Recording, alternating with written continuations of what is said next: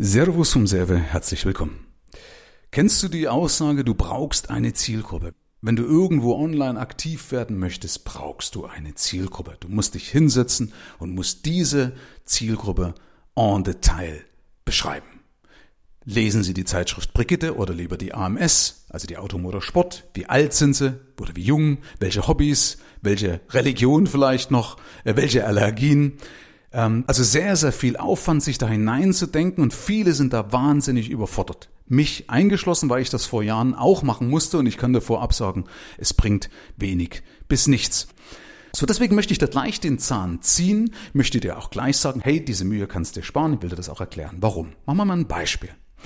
Ich weiß nicht, ob du vielleicht Fußballfan bist, aber das ist immer so ein schönes Beispiel. Stell dir vor, Du hast jetzt einen Fußballclub wie den ersten FC Köln. Ich habe damit jetzt relativ wenig zu tun, also ich bin kein Fußballfan mehr. Seit vielen Jahren geht dieser Kelch komplett an mir vorbei. Aber nimm mal den Fußballclub erster FC Köln. So, jetzt beschreibst du bitte mal die Zielgruppe der Fankurve vom ersten FC Köln. Oder kannst doch gerne deinen eigenen Fußballverein, ja, die Fankurve deines eigenen Fußballvereins beschreiben. So, jetzt nimmst du also mal einen Zettel und einen Stift in die Hand. Wer ist dort? Wer gibt Geld dafür aus, um sonntags oder samstags oder wann auch immer ein Spiel zu sehen? Wer gibt Geld aus für die Merchandising-Produkte wie Trikots und keine Ahnung, was es da alles gibt? Beschreib das. Wenn du merkst, dass das eine komplett heterogene Gruppe ist, die du nicht näher definieren kannst, außer dass sie halt im Takt klatschen und singen oder keine Ahnung, ja. Aber ansonsten kannst du die gar nicht so richtig näher definieren.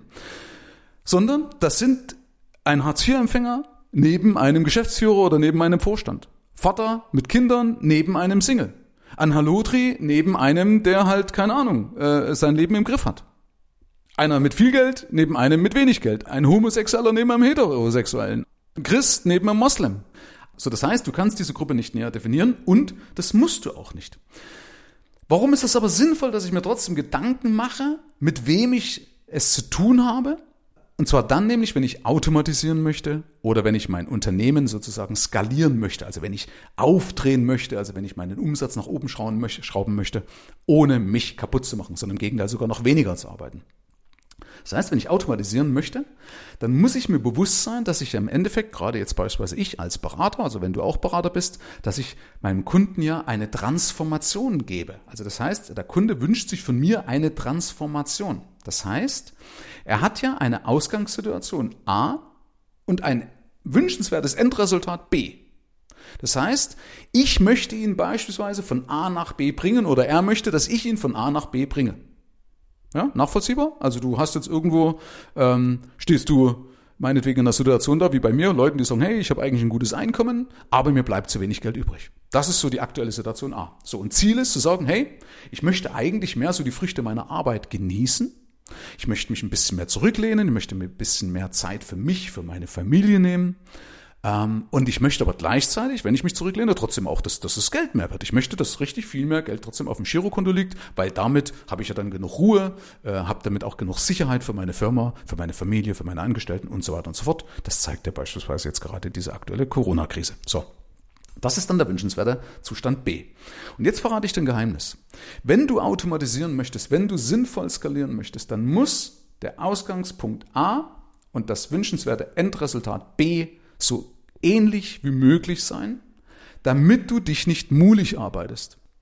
Also ich will dir das auch verdeutlichen, wäre es ja logisch, wenn du beispielsweise ein Taxiunternehmen hast, das automatisiert immer von Köln nach Leipzig fährt dann kannst du alles darauf ausrichten, deine komplette Stärke immer auf diese Hin- und Herbewegung von Köln nach Leipzig. Ja, Köln, Leipzig, Köln, Leipzig und so weiter und so fort. Das kannst du hochdrehen, da bist du irgendwann, kennst du die Strecke in- und auswendig, kannst die Polizei auf dem Weg dahin bestechen. Ja, Spaß beiseite. Weißt, was ich meine? So, wenn du jetzt aber Leute hättest, die kommen und sagen, ja, aber eigentlich würde ich gerne auch von Nürnberg nach München. Oder der andere sagt, hey, Potsdam, äh, meinetwegen bis Bremerhaven und so weiter und so fort.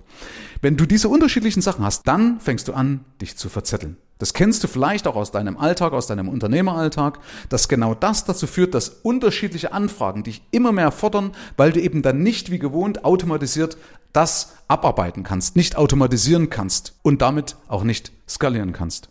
So, kannst du das nachvollziehen? Das heißt, deine Aufgabe besteht darin, keine Person zu beschreiben, sondern eine Ausgangssituation, also den Schmerz, ja, weil ohne Schmerz bewegt sich keiner. Ja, das nennt man im Englischen, es ist ja dieses Pain, was praktisch da immer beschrieben wird.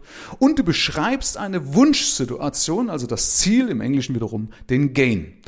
Du beschreibst praktisch die Situationen, die du am besten bewerkstelligen kannst. Wo du sagst, jemand mit dieser Ausgangssituation bringe ich am leichtesten und am schnellsten und am effektivsten zu diesem wünschenswerten Ziel. Das ist meine Spezialisierung, das ist meine Positionierung. Alles andere ist keine Positionierung, okay?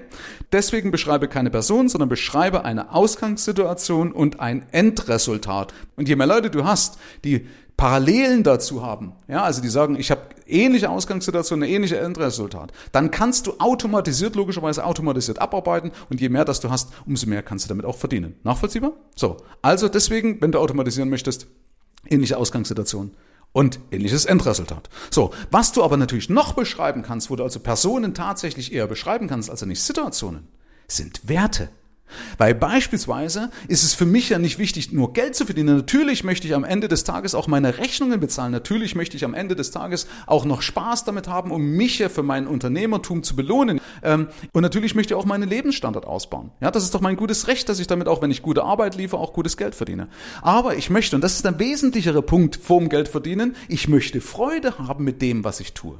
Und ich weiß doch, mit welchen Kunden ich Freude habe. Diese Erfahrung habe ich ja, weil ich weiß ja, wenn ein Kunde diese Werte mit mir teilt, dann laufen wir auch d'accord, dann laufen wir auch konform, ja, dann macht das auch Spaß, dann macht das mir Freude, dann bereitet das mir Freude und es bereitet dem Kunden Freude. Einverstanden? Das heißt, für mich gelten dann beispielsweise Werte wie Loyalität, Integrität. Das ist für mich wichtig. Ich möchte auch, dass aber jemand auch das, was ich tue, wertschätze, dass da nicht wie selbstverständlich meinetwegen jetzt Sonntagabend anrufen könnte, geht sowieso nicht, mein Telefon ist ausgeschaltet, den Luxus gönne ich mir, aber dass der nicht einfach anruft sagt, hey, hier bin ich und jetzt mach mal. Ne? Das war mir auch wichtig, dass diese Wertschätzung da ist, weil ich andere Menschen auch wertschätze. Ja, wenn jemand äh, irgendwas für mich tut, bin ich auch dankbar dafür und nehme das nie als selbstverständlich, niemals als gegeben. Okay? Also gerne auch Werte beschreiben, damit du abgleichen kannst, weil wenn du irgendwann nämlich ähm, kommunizierst, wenn du nach außen trittst mit deiner Positionierung, dann ist es ja wichtig, dass du auch diese Werte in deiner Schrift oder in, in deiner Darstellung rüberbringst. Ähm, ich kann doch, sag mal, im Text die Werte mit darstellen. Ja, also ich kann das sogar ja konkret ansprechen, wenn auch du loyal bist, wenn du auch du äh, Dienstleistung wertschätzt. Gibt aber auch subtilere Möglichkeiten. Okay?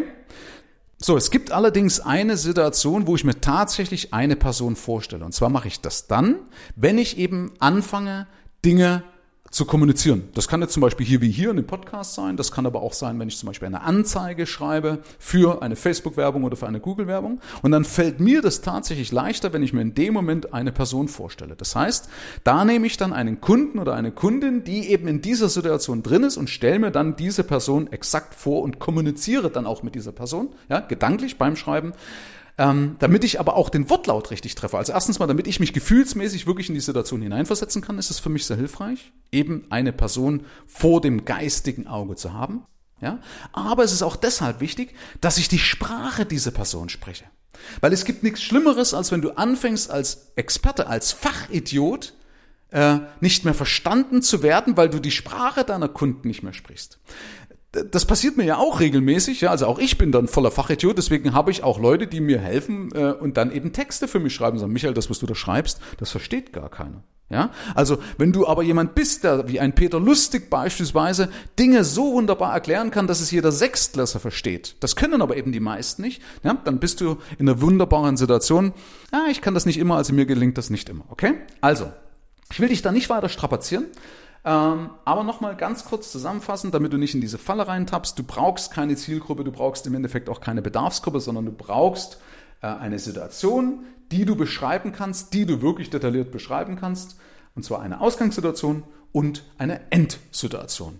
Weil dann hast du eine vernünftige Positionierung, dann kannst du eine vernünftige Infrastruktur rundherum aufbauen, um eben Kunden noch effektiver von A nach B zu bringen. Das ist im Endeffekt das ganze Geheimnis und leider eben ein Punkt, den dir viele nicht sagen, weil viele sich da immer noch zu wichtig machen. Sag, jetzt setzt du dich erstmal hin, machst eine Woche Hausaufgaben, schreibst mal bitte deine Zielgruppe auf. Habe ich auch gemacht und dann ja, ich habe es halt gemacht und jetzt vergammelt das in irgendeiner Schublade und ich kann es als Feueranzünder nehmen. Also Arbeit, die sinnlos gemacht ist und davor möchte ich dich schützen.